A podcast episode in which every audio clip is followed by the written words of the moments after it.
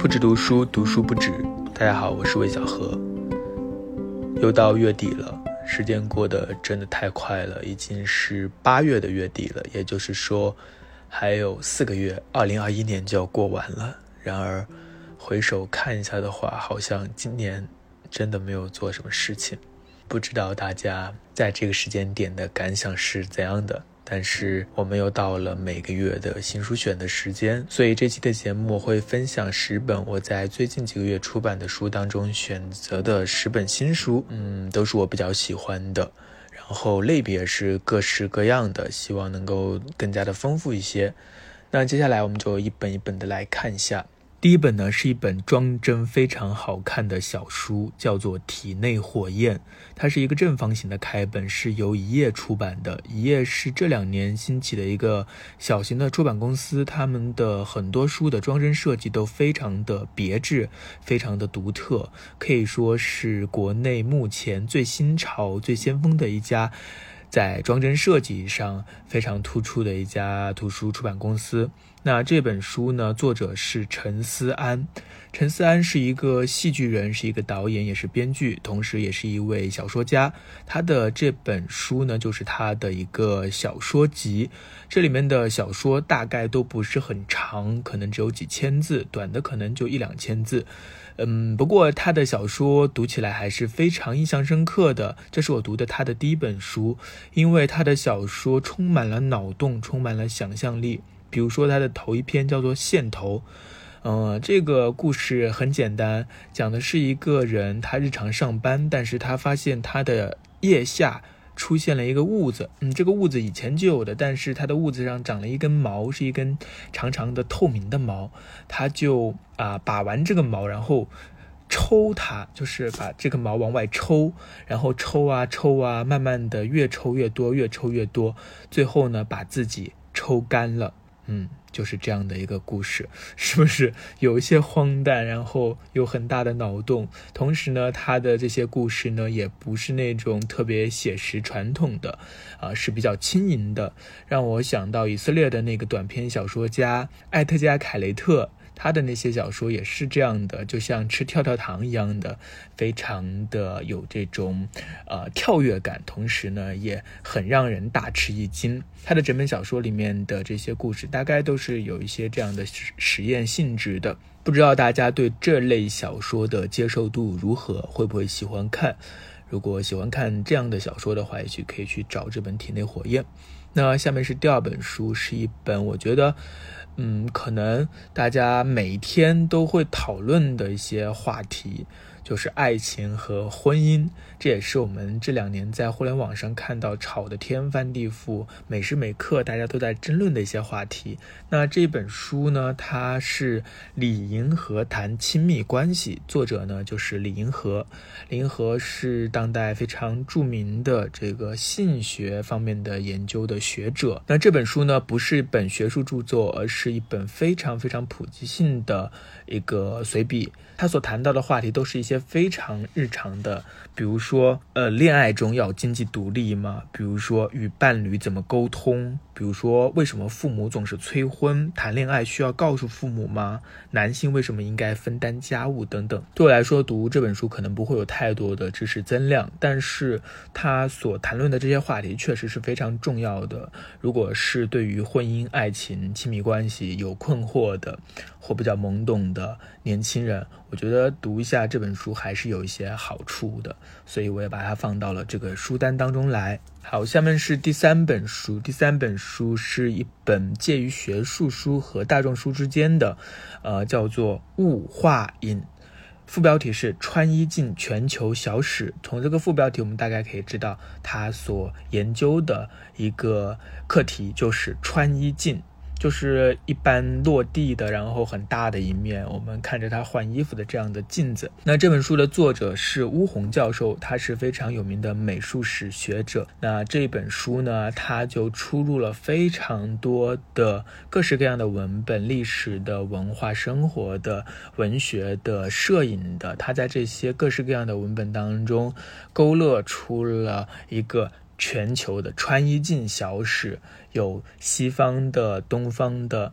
就像他自己说的，这不是一本特别学术的书，虽然它有很多的资料的编排，但一般读者读进去也是蛮有趣的。你会发现穿衣镜这件事情，在全球文化当中扮演的一个角色和它的一个演变的历史，是一个没有那么重要的冷知识，但是也是有趣味的冷知识。大家感兴趣的话，可以去找来看一下。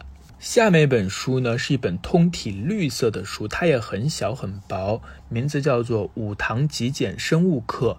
之前有本书叫《五堂极简物理课》，那这是同一个系列。这本书的作者是英国的保罗纳斯，他也是获得过诺贝尔奖的这个生物学家。那他的这本书呢，是写给门外汉的一个普及读本。其主要讲的就是生命是什么，有五讲。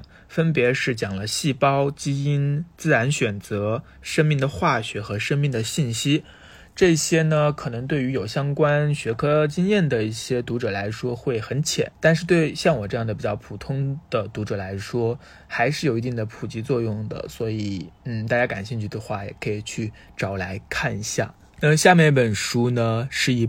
本我觉得，呃，非常准确的抓住了我们现代人的一种心理症结的一本书，叫做《错失恐惧》。我们为什么害怕错过？这本书从装帧来看就很像是一个经管类的畅销书。然后呢，确实它也有这类书的一些毛病，比如说它的文字都比较水，里面有很多的例子。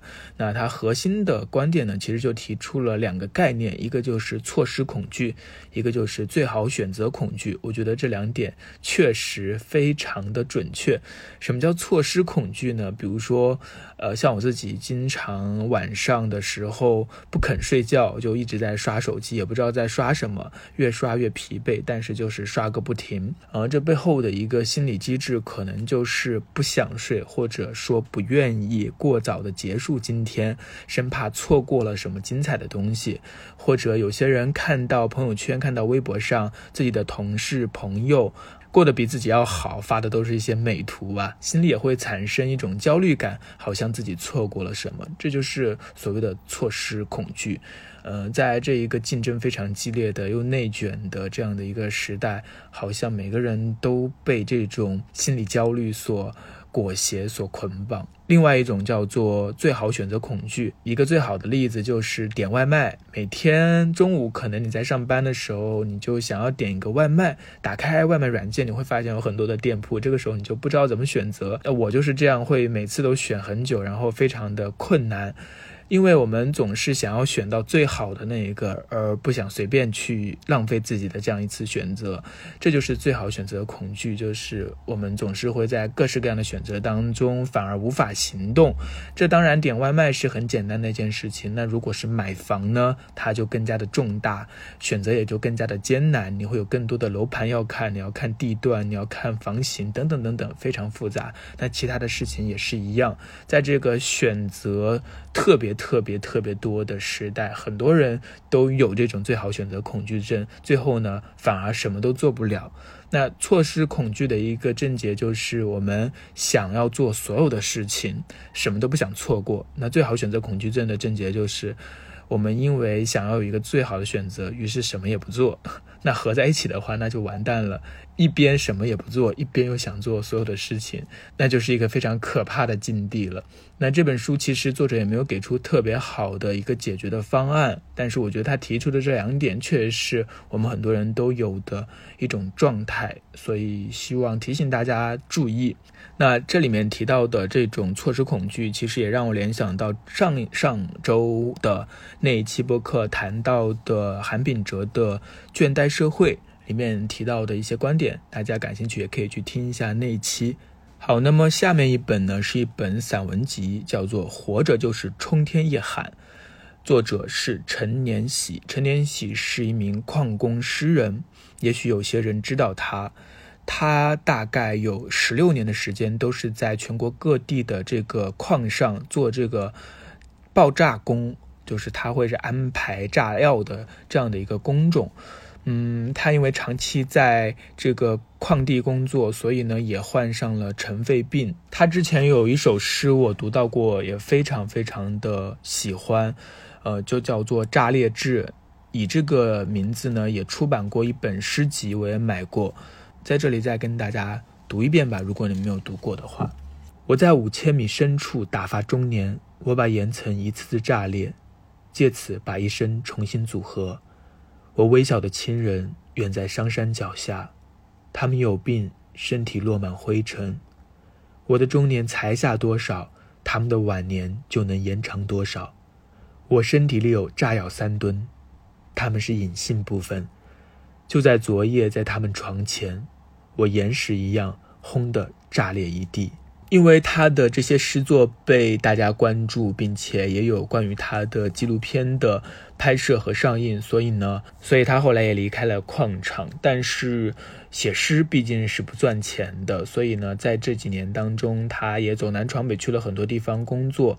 之前最近的一份工作好像是在贵州一个景区里负责文案方面的工作，还做微信公众号。但是由于疫情的发生，这个旅游业是大大的受挫，所以他也没了工作。在这本书的最前面有一篇长篇的刊登在智足 GQ 上的报道，那篇报道写的也很好。那除了这篇报道，后面的文章就是这些年这几年他写下的一些关于他自己的经历，关于他所认识的一些人的经历，关于他的家庭、他的生活的这样的一些文字。有些人会说它是非虚构，有些人会说它是散文。我们不论怎么去定义它，我自己读来还是非常震动的，因为他可能是和我舅舅差不多大的这一代人。我看到他写给他儿子的信以及他儿子写下的一些文字，真的非常有感触。因为他其实从他孩子生下来之后，很长很长一段时间都在外面各地奔波，呃，为了家庭。也付出了非常非常多，但同时呢，他的儿子也没有办法和父亲长期的相处，所以他们的关系又是非常的疏离的。由于我自己从小也是打工家庭，所以呢，也属于留守儿童，所以读到他儿子写的那篇以及他写给他儿子的信，是有一些所谓的破防，就是你会感觉到这里面有非常大的悲伤，有非常大的不得已。而呢，你越是理解这样的悲伤，理解这样的不得已，你就是越加的难受。嗯，所以我还是觉得这本书它是一个蛮不一样的视角。在现在这一个网络特别发达的时代，很多的人的大部分的生活都是在网络上发生的。我们会看到各种的热搜、各种的八卦、各种的瓜、各种的议题。大家吵吵嚷嚷，非常的热烈，但是很多时候这并不是生活的全部。我们还有很多很多的人，他们挣扎在生存、生活之间，而这些东西在互联网上我们是很难看见的。而这本《活着就是冲天一喊》，或许可以给我们一些这样的经验。而且我觉得陈年喜他的很多句子也是非常非常出色的。好的，下面一本书呢是一本。科幻小说，它是译林出版社最近出版的一套莱姆文集当中的一本，叫做《未来学大会》。由于我科幻小说看的真的非常少，我好像只看过《三体》和其他的一些非常非常著名的一些篇幅比较短的科幻小说，所以呢，我对于科幻小说没有任何的发言权。那其实我在这之前根本就不知道莱姆，也没有看过莱姆。莱姆呢是波兰的非常著名、非常重要的科幻小说大师。那这本《未来学大会》的篇幅并不是很长，他写的也不是那种所谓的硬科幻，他写的是在未来的一个时期，一些未来学家他们到一个城市开会，呃，然后发生了一系列的事情，越到后面越稀奇古怪。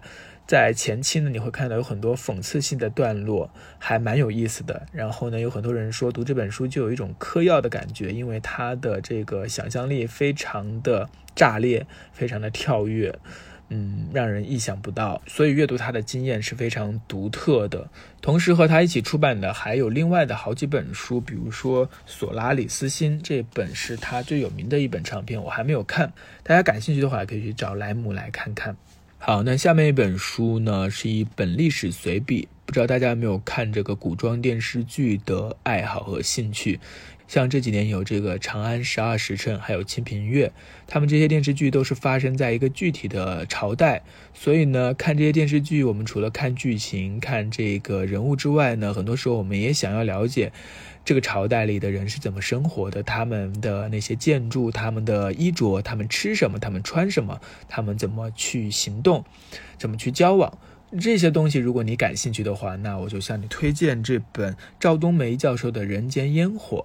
呃，赵冬梅是北京大学的历史系教授，他之前有好几本书都挺有名的。那这本书呢，是一本历史随笔，它的结构也非常简单，就是衣食住行，从这几个方面去探究古代的人的日常生活。呃，我们谈到古代史，很多时候都是从政治史、战争史这样的大人物的历史去出发的。那被淹没在这些大叙事之下的日常人的生活是怎样的？如果你感兴趣的话，可以去看一下这本《人间烟火》。好的，下面一本书呢，是一本开本比较大也比较厚重的书，来自于后浪，它是一本漫画，叫做。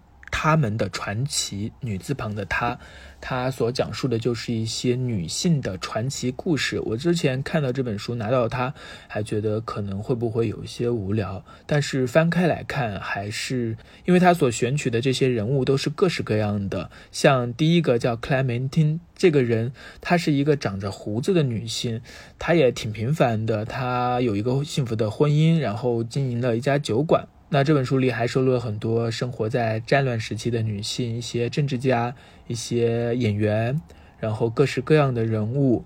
那我觉得这本书不论是年轻人还是孩子来看都是非常好的，特别是小孩和家长一起来看，因为阅读这本书我们会发现，其实根本就不用有一个刻板的女性的人生的模式。你在阅读这本书的过程当中会发现，各式各样的人生的可能都存在，并且都有各式各样的精彩。所以我觉得这本书是蛮有力量的，蛮有一种启蒙力量的。如果你想送给一个小女孩读一本什么书的话，或者这本《他们的传奇》倒是一个不错的选择。好的，下面就是最后一本书了。这本书是一个非常静谧的蓝色封面，封面上是一些枯枝的树。我非常喜欢这一个封面的颜色，因为我也拍过这种太阳西沉之后的静谧的。蓝色的夜晚，我非常喜欢这种感受。这本书是一本游记，名字叫做《午夜降临前抵达》，作者是刘子超。刘子超，我认为是当今中国可能是写的最好的一个旅行文学作家吧。他之前是一个媒体人，但是在前几年就成为了，呃，全职的。这个旅行文学的作者写游记，那这本书其实是二零一五年就出版过的，不过已经绝版很久了，所以这是一个新版，写的是他在欧洲的两次旅行，分别是春和夏。嗯，去年他有一本书，我之前也在很多个平台、很多个场合都介绍过、推荐过，就是那一本《失落的卫星》，写的是他在中亚的旅行。这两本书放在一起比较，还是蛮有不同的。像这本《午夜降临前抵达》，它还是有一种文青气息的，就是里面有很多文艺的呢喃，你读进去会感觉到有一种背包客只身前往一个陌生国度、一个个陌生旅途的这种投身到一个更大世界当中的浪漫的气息。那在这本书当中也有更多我的成分，和中亚那本书的气质上是有一些不一样的。那如果你喜欢旅行文学，喜欢游记，嗯，想要看到中国人写的比较出色的游记的话，那我非常推荐刘子超。所以大家感兴趣的话，也可以去找到这本《午夜降临前抵达》。